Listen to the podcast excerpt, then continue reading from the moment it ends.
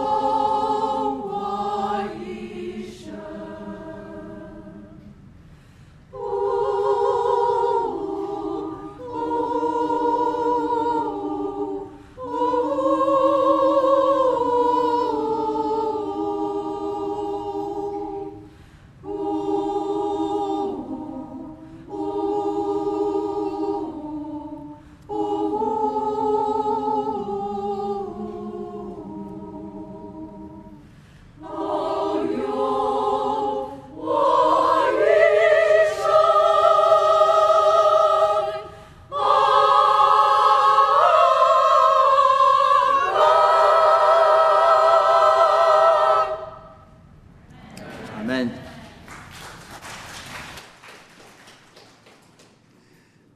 感谢神，求用我们一生，愿主来使用我们。今天早晨在我们当中传讲信息的是沈牧师，啊，今天的信息经文是以斯拉记的第四章十七节到二十四节，弟兄姐妹，你有圣经可以翻开来，这段圣经由讲台来为各位来读这段圣经。那时，王諭咐省长利宏、书记申帅和他们的同党，就是住撒玛利亚并河西一带地方的人说：“愿你们平安。”云云。你们所上的本已经明读在我面前，我已命人考察。得知此城古来果然背叛列王，其中常有反叛悖逆的事。从前耶路撒冷也有大君王统管河西全地，仍旧给他们进贡、交科、纳税。现在你们要出告示命，这些人停工，使这城不得建造，等我降旨。你们当谨慎，不可迟延。为何荣害加重，使王受亏损呢？亚达薛西王的上谕读在利宏和书记申帅，并他们的同党面前，他们就急忙往耶路撒冷去见犹大人，用势力强迫他们停工。于是，在耶路撒冷神殿的工程就停止了。直停到波斯王大利乌第二年。我们读经到这里，很高兴今天沈牧师在我们当当中传讲信息。他正道的题目是被迫停工。我们把时间交给沈牧师。弟兄姐妹们平安。我们还是有直播吧？线上的弟兄姐妹们平安。今天我们来到以斯拉记第四章。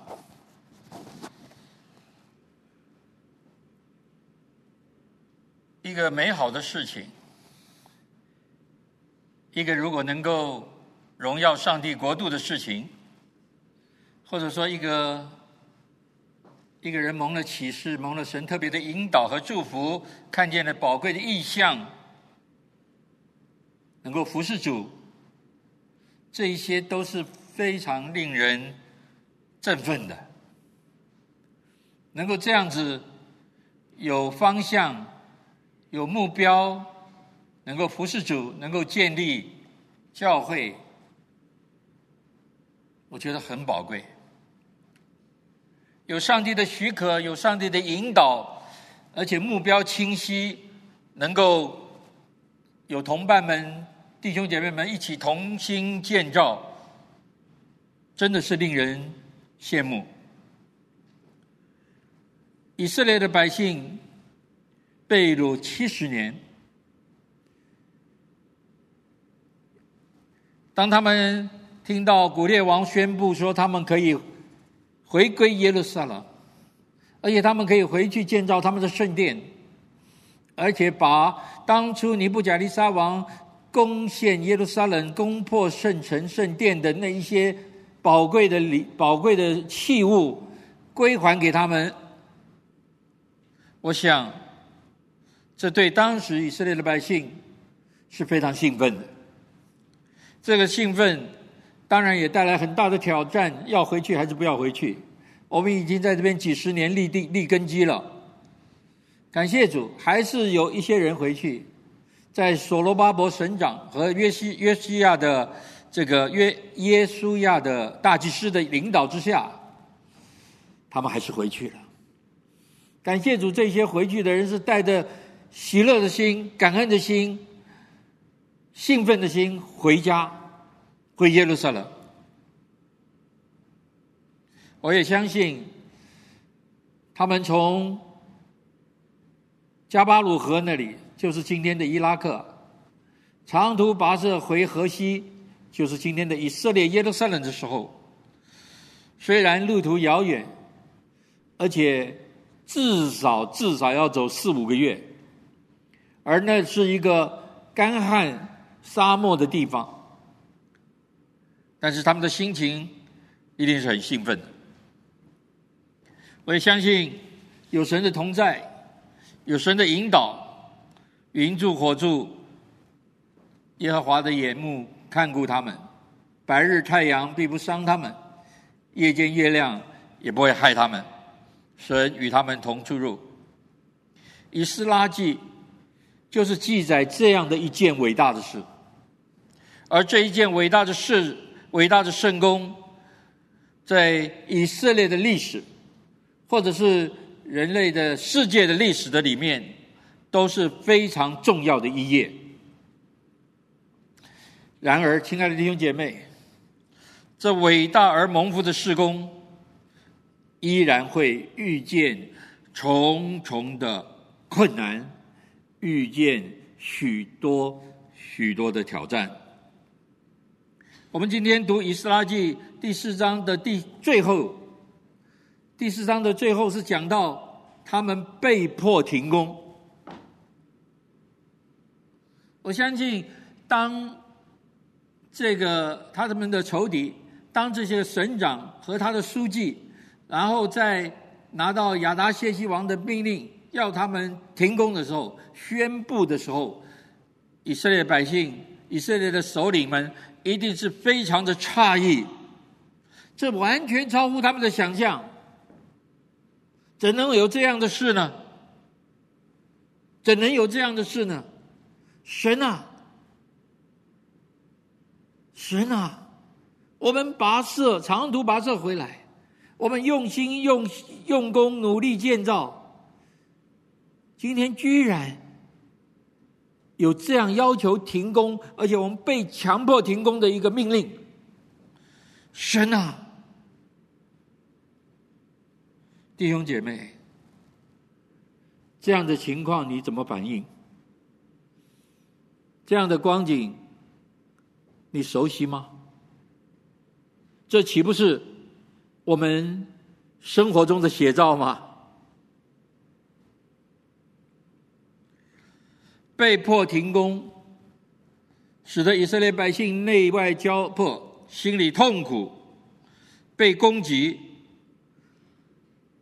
他们只好停下来，因为这是王的命令。但是，亲爱的弟兄姐妹，这是地上君王的命令，不是。整个伟大工作的据点，这不是伟大工作的据点，却是整个建殿过建殿的一个过程，一个上帝允许的一个经历。它不是据点，停工不是据点。在我们生活中间，弟兄姐妹，在你我的服饰里面，也会是一样的。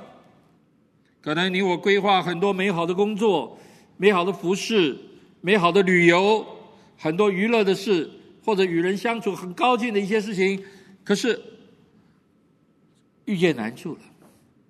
大概我们不会，大概不会像我们所想象的那么的通顺，总会出现一些挫折、曲折、困难等等各样的事。包括属灵的事、生活上的事、侍奉上的事，常常如此。上帝啊，你不知道吗？上帝啊，你没有看见吗？主啊，不要向我们隐藏，显出你的能力来，显出你自己的大能和权柄来。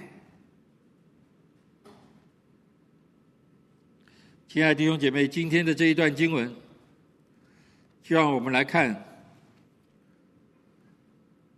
不只是一个圣城呃圣殿的建造，其实是一个人的建造，是一个人的建造。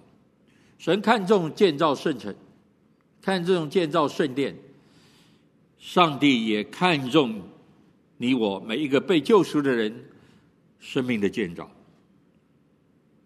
刚才我们唱的那首诗歌《恋我玉金》，很宝贵的一首诗歌。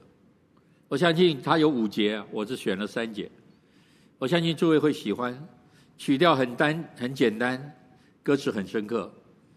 这首诗歌是尼托生弟兄写的。尼托生弟兄是我们华人的教会一九三零到一九五零年中间最重要的教会领袖，三位中间的一位。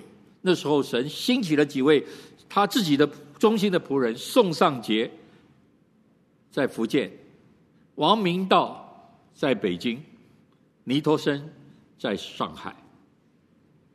上帝兴起他们，带领那时候整个的中国的教会在苦难的中间，在抗战的中间，有复兴，有兴起。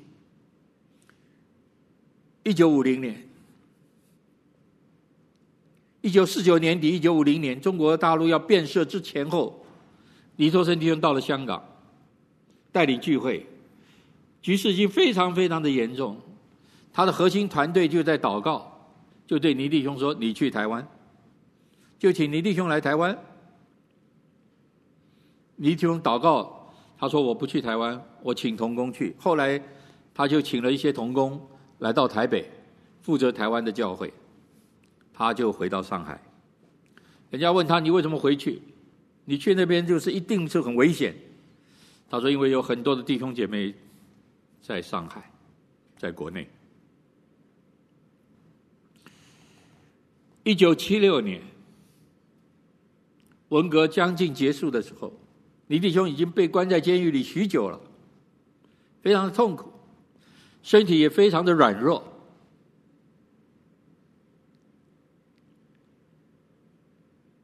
他写了一个条子，留给他的家人和教会，那就是他留下来的最后的几个字，在监狱里面写的。一九七六年，他说那几个字是“我维持我的喜乐”，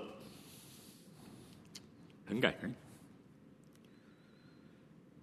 神在每一个人身上有他的工作，建殿如此，我们都是主的工作，他要在基督耶稣里面做成的。今天这一章经文。我觉得最宝贵的，就是他要建造我们，而这个建造的过程，在我们生命的一生的这一生的过程的中间，会遇见很多撒旦仇敌的攻击，这是不会少的。这攻击或者成为我们生命中的磨难。其实有时候也可以被我们踏在脚下，但是它会帮助我们生命更深邃，生命更成熟。这段圣经里面一讲到建建圣殿的时候，从起初开始，各位，从古列王宣布犹大人可以回耶路撒冷建造的时候，从那时候开始。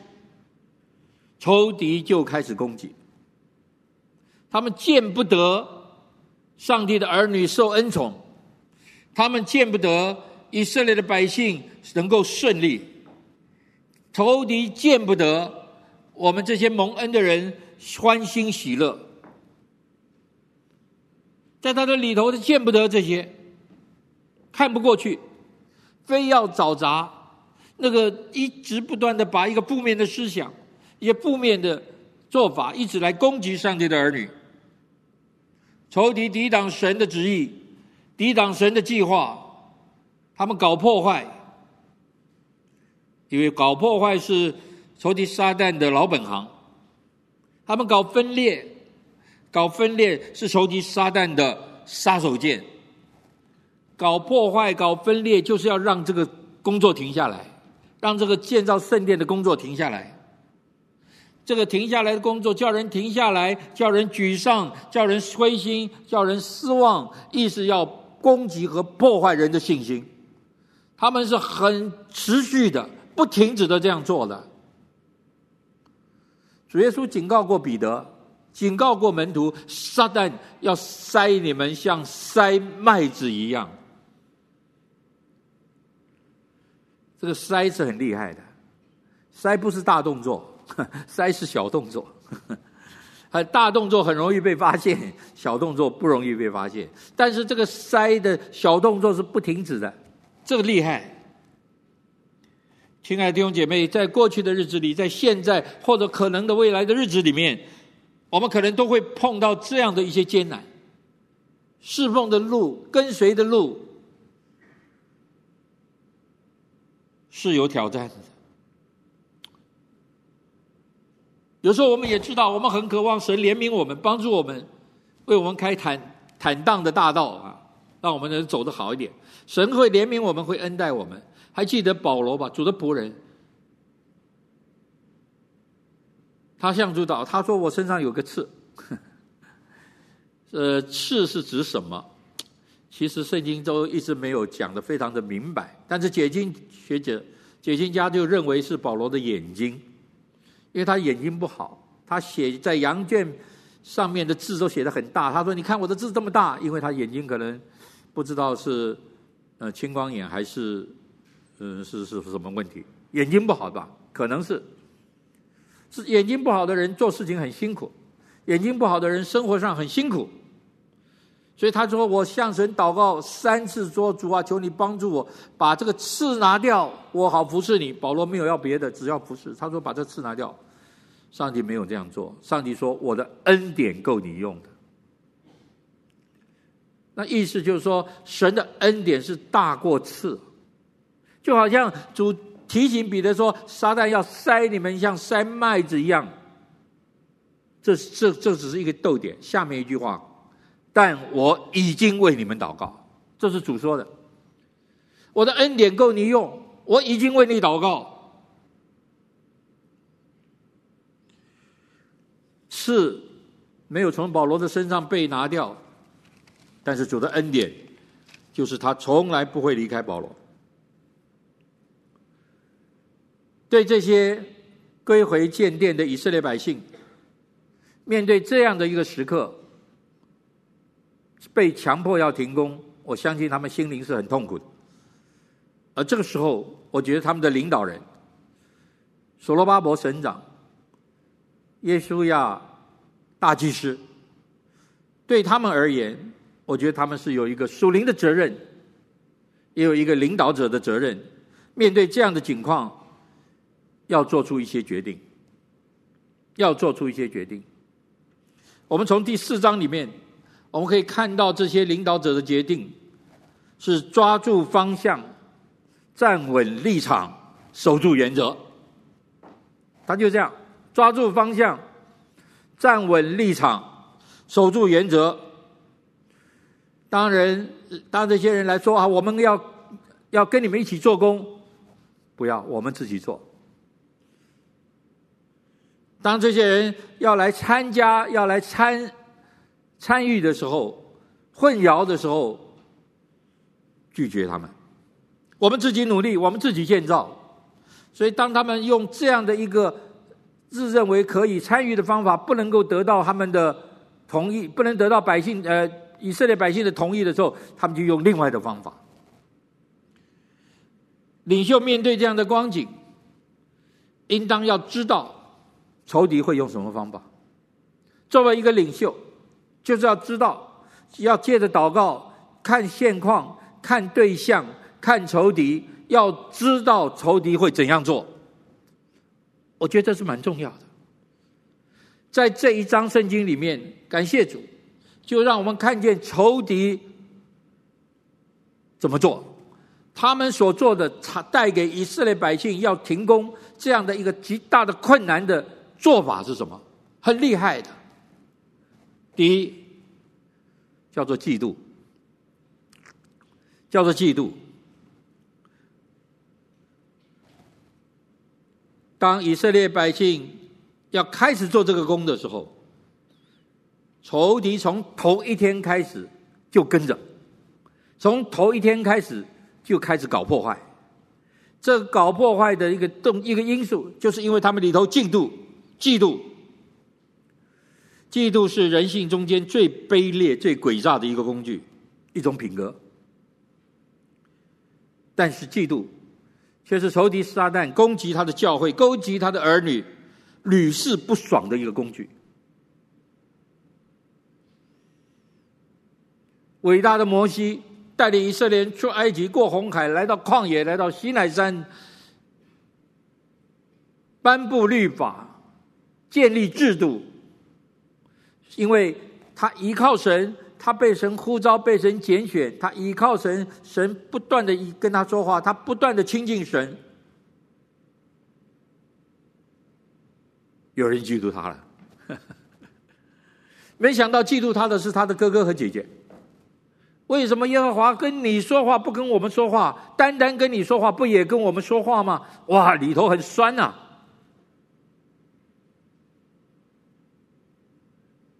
他的嫉妒的方式就用毁谤，一直没有方法。结果当摩西娶娶了一个古时女子的时候，他们就毁谤他。当摩西在旷野中带领这些以色列，也包括他们的第二代，在那边继续要往迦南地去的时候，神借着摩西清清楚楚的告诉以色列百姓要怎么做，不要怎么做。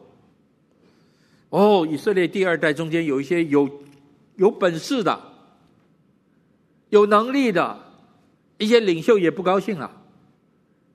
可拉和他的一群人，可拉大贪和他们一群人就嫉妒了。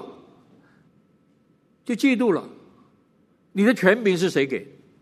我们为什么一定要听你？摩西没有说你们要听我，摩西说我们都是听神的。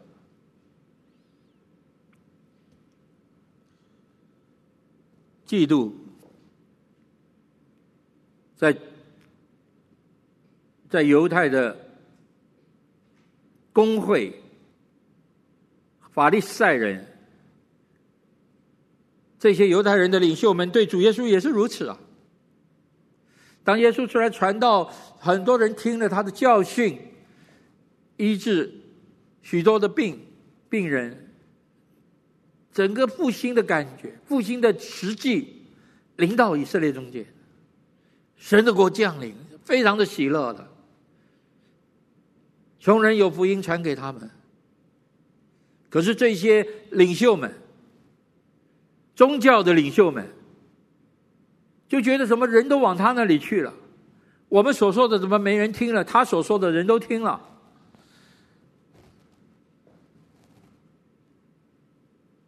他们不知道他是神的儿子，他们也不愿意相信他是神的儿子，所以一直找他的茬。所以主在主耶稣在世传道的生涯的起初的很长的一段时间都没有去耶路撒冷的。后来他必须往耶路撒冷去的时候，他就被捉拿了。圣经很清楚的记载，巡抚比拉多原知道这些宗教的领袖是因为嫉妒才把耶稣解来。那嫉妒为什么要解来？因为犹太人没有杀人的权柄，没有致死人的权柄，只有罗马人可以，只有罗马巡抚可以。所以他们就要致死他，但是他们没有办法，就是把他带到比拉多的面前。比拉多并一开始，比拉多并没有想要杀害耶稣的。他说：“我查不出他有什么罪来。”可是嫉妒的声音，嫉妒的声音高涨到一个程度，让巡抚都担心了。都怕自己的位置保不住了。嫉妒会不会在我们的身上？我们是嫉妒人还是被嫉妒？都有可能啊。你在公司被总经理把你从一个职位升升升上来了一个主管的职位，你边上的同才可能嫉妒你。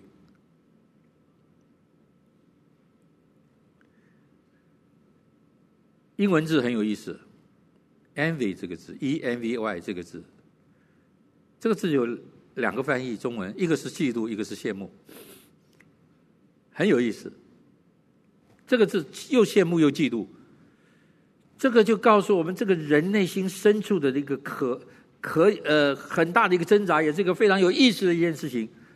同样一个事情，你可能羡慕，你可能嫉妒，羡慕和嫉妒可能很近，存乎一心。可是当一个事情，当一个对象，你是羡慕还是嫉妒，其实是有很大的差别的。这个羡慕或者嫉妒，是指着人心中的一种状态，藏在内心的一个，呃，内心里面的一个状态。两个有没有不同？当然不同。啊，怎么不同？英文字是一样。羡慕没有攻击性，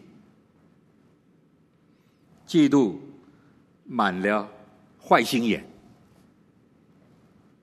羡慕会吸引人跟随，嫉妒却制造各样的纷争和动乱。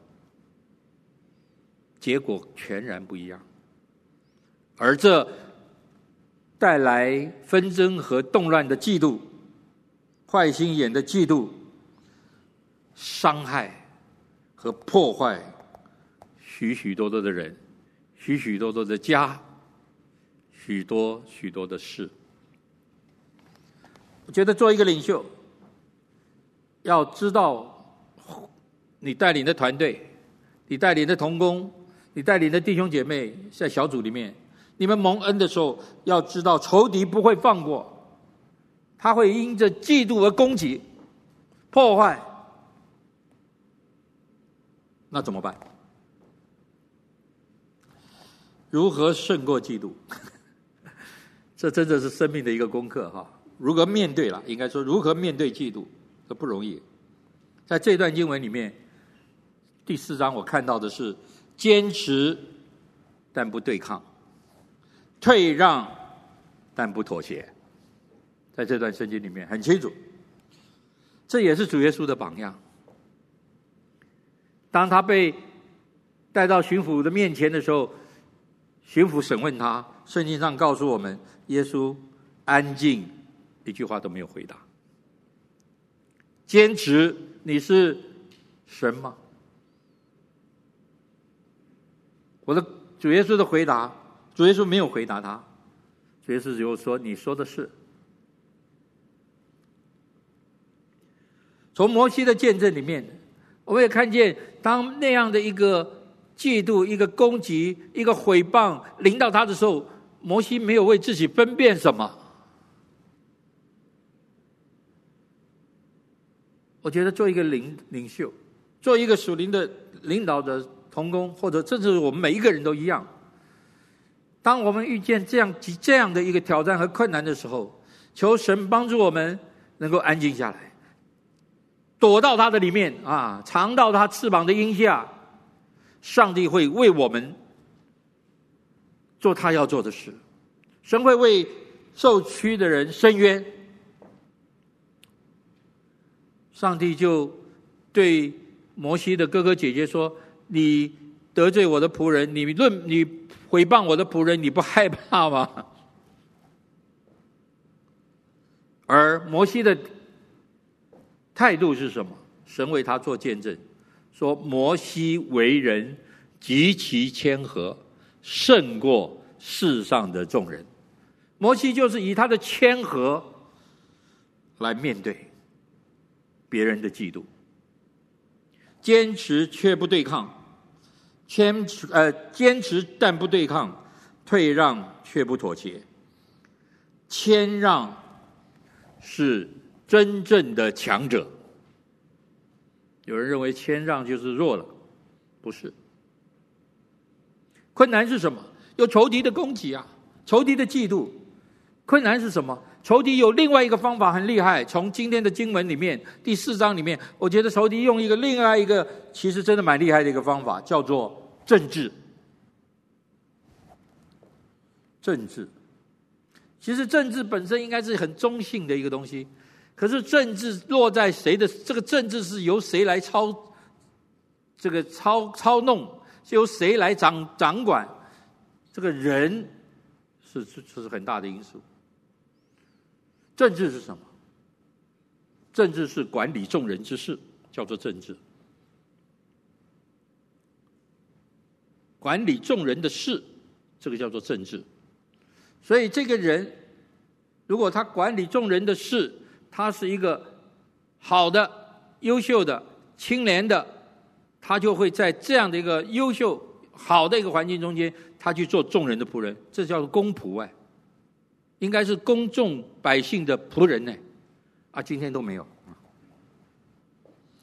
从第四章，我们就可以看到许多次，他们的仇敌这一些人，用各样的方法、政治的手段来逼迫、来强迫他们停工，所以上本奏造、上本控告、贿买谋士、出告示、用势力，这些词句都出现。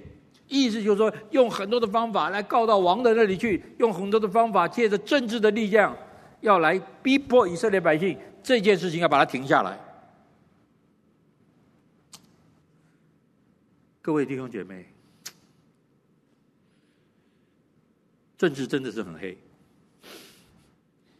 政治真的是很黑。每一件事情上，每件事情扯到政治的时候，就让我们心里很难过。政治常常会是一种非常恶质的一个手段，被仇敌利用，要来欺压人的。政治常常是为了利益，不择手段、满口谎言的地方。政治中经常被这些政客用他们自己想用的一些手段凌驾。凌驾法律、宗教、真理和人性，这是仇敌，这是撒旦的工具。我觉得撒旦在今天的全世界最厉害、最厉害的，就是完全几乎渗透在无论哪一个国家，无论哪一个世界，无论东方或西方。每一个政客的心里，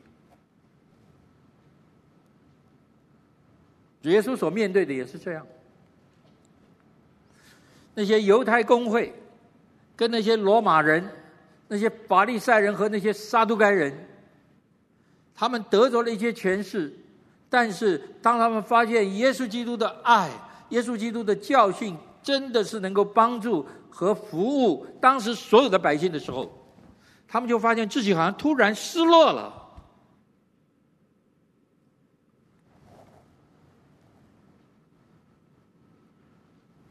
他们就要对付耶稣。政治从来不在光明中行，在黑暗中许多的动作，上帝绝不喜悦。怎么样胜过？哦，我这个我没有答案。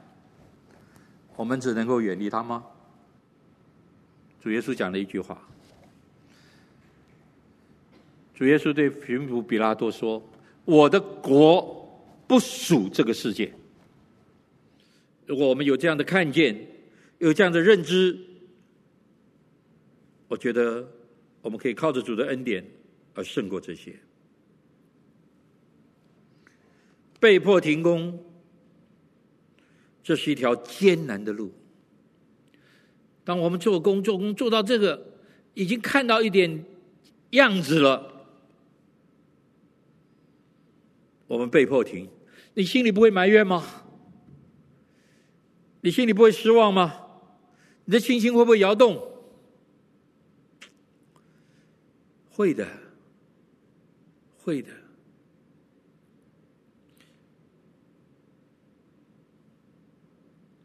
被迫停工，这是一条艰难的道路，因为它是十字架的道路。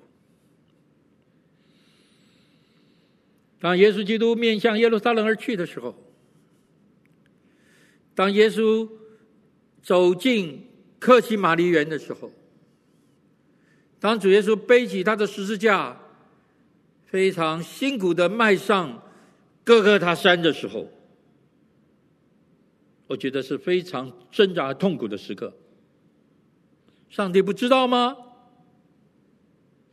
我的神，我的神，你为什么要离弃我？但是感谢神，耶稣知道，也是让我们都可以知道，若我们落在科西马尼园的光景里，若是我们落在哥哥他山的光景里，那好，接下来就是复活，复活之后就是五旬节。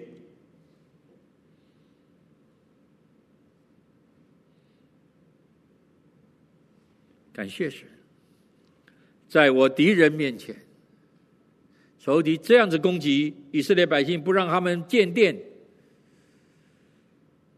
在我敌人面前，求你为我摆设筵席，用智慧与外人交往，是保罗的教训。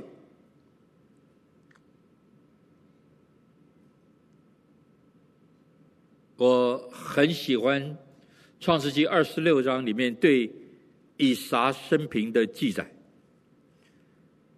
我觉得以撒是一个从人看来是一个弱势的一个弟兄。他们到了迦南地，他到了以呃到了这个迦南地以后，他带着他的妻子过着。逐水而居的游牧生活，所以他来到一个地方，以撒非常的努力，有神的同在。创世记二十六章告诉我们，以撒殷勤，神与他同在。那一年他就有百倍的收成，哇！这真是感谢主。那收成都是农产品啊，种瓜得瓜，种豆得豆，所以他收的很多的东西，我相信人都看见。摆在他的帐篷里，摆在他的帐篷外，因为收成百倍，一定摆不下了，里面摆不下了。非利士人看到了就不高兴了，很清楚，嫉妒。怎么你有那么多的收成，我们怎么都没有？他看不见别人的努力，看不见别人的殷勤，看到别人种瓜得瓜，种豆得豆，觉得自己怎么没有？赶他走，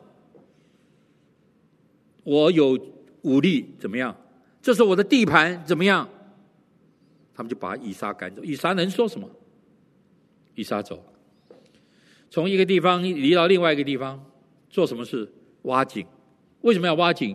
在中东那个沙漠的那个环境中间，有水才重要。有水就能够生活，有水就能够耕种。所以神赐福以撒，他就挖了一口井。当他挖了一口井，他你就发现。从头一天，仇敌就跟着他，嫉妒就跟着他，挖一口去跟他抢过来。以撒能做什么？再走，又挖了一口，又得着，再抢，又挖了，再抢。这就是仇敌，紧紧的咬住你。终于有一次，来到另外一个比较远的地方，叫做利河伯，仇敌不来了。哦。以撒发现没有人来了，那很高兴，太平盛世过了一段日子。突然有一天，他眼睛一看，怎么你们又来了？那个原来赶他走的那个人又来了，非利士人首领。我相信他心里一定很闷。可是这次不一样，这首领来对以撒说：“我们来立约，怎么样？啊，立什么约？立一个约啊！”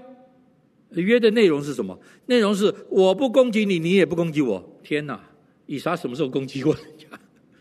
立约约的内容是你不攻击我，我也不攻击你。我想以撒弄搞不清楚了。那也好啊，这个约还可以了，哈，约还可以了。以撒就要问了：为什么要立这个约？你们到底为什么要跟我立这个约？各位。亲爱的弟兄姐妹，《创世纪》二十六章的这一节经文太宝贵了，因为那个投敌那个非利士人领袖说：“因为我们明明的看见耶和华与你同在。”这句话什么意思？看见什么？耶和华与你同在。耶和华与以撒怎样同在？当初在帐篷里，我有百倍收成的时候，我有这么多的农产品，你们看见就嫉妒，就赶我走。其实那个是神丰富的同在，你们没看见吗？看见了，赶你走，嫉妒你。啊，现在呢，我们离得那么远，你们你你们抢了我那么多的水口，呃，那么多水的呃那个那么多口水井。今天我到这边，我是在很远的地方啊，你看不见的，你怎么说看见？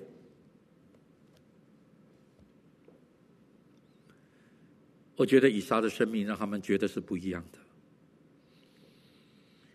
以撒的生命让他们是觉，让他们觉，让他们呃，让以撒的生命让他们觉得是不一样的。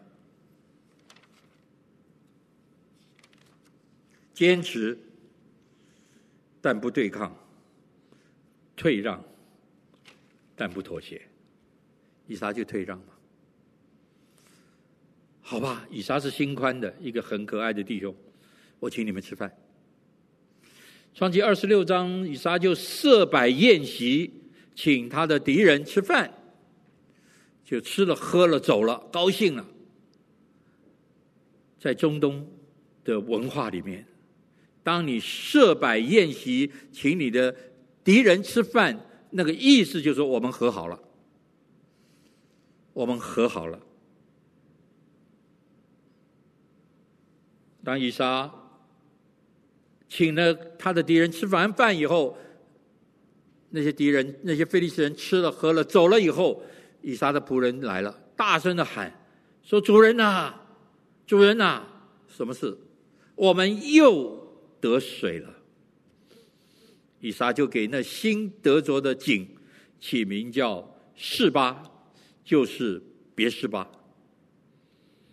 神的同在从来没有停止。停工的时刻，成为我们生命中调整或者休息的时刻，而这时刻最宝贵的是，上帝没有离开，他也绝对不会离开。今天的经文来到最后一节，四章第二十四节，我觉得这一节很有意思。这一节是强迫他们停工嘛？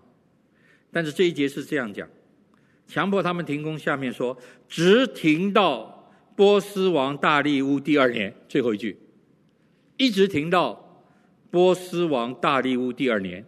那你觉得这一节经文应该怎么读？停工一直到波斯王大利乌第二年，也就是后来波斯王大利乌第二年又开工了。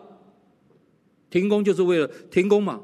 啊，你告诉我停到那个时候，我我现在就告诉你，我们从历史中间看见后面又开工了。停工不过是暂时的，停工不过是短暂。弟兄姐妹，在你我生命的里面，有的时候我们碰到一些事情要停一下工啊，但是停下来还是要恢复的。我们都是神的工作，在基督耶稣里面做成的。而当我们在停工或者复工的时刻里，你我都可以向世人宣，到世让世人宣布，向世人说：“我的神，我的神啊，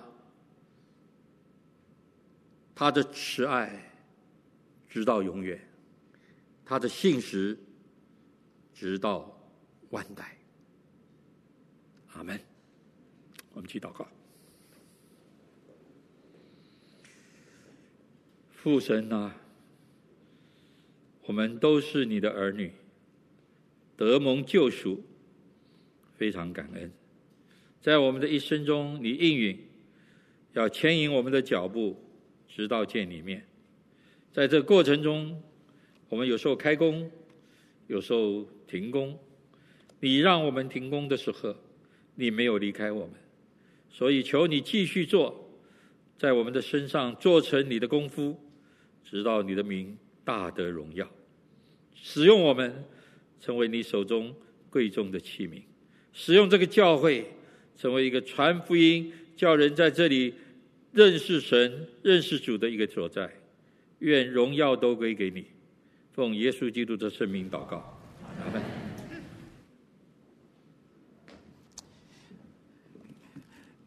谢谢神牧师带给我们啊非常深刻的提醒，让我们有一段时间来默想我们所听到的信息。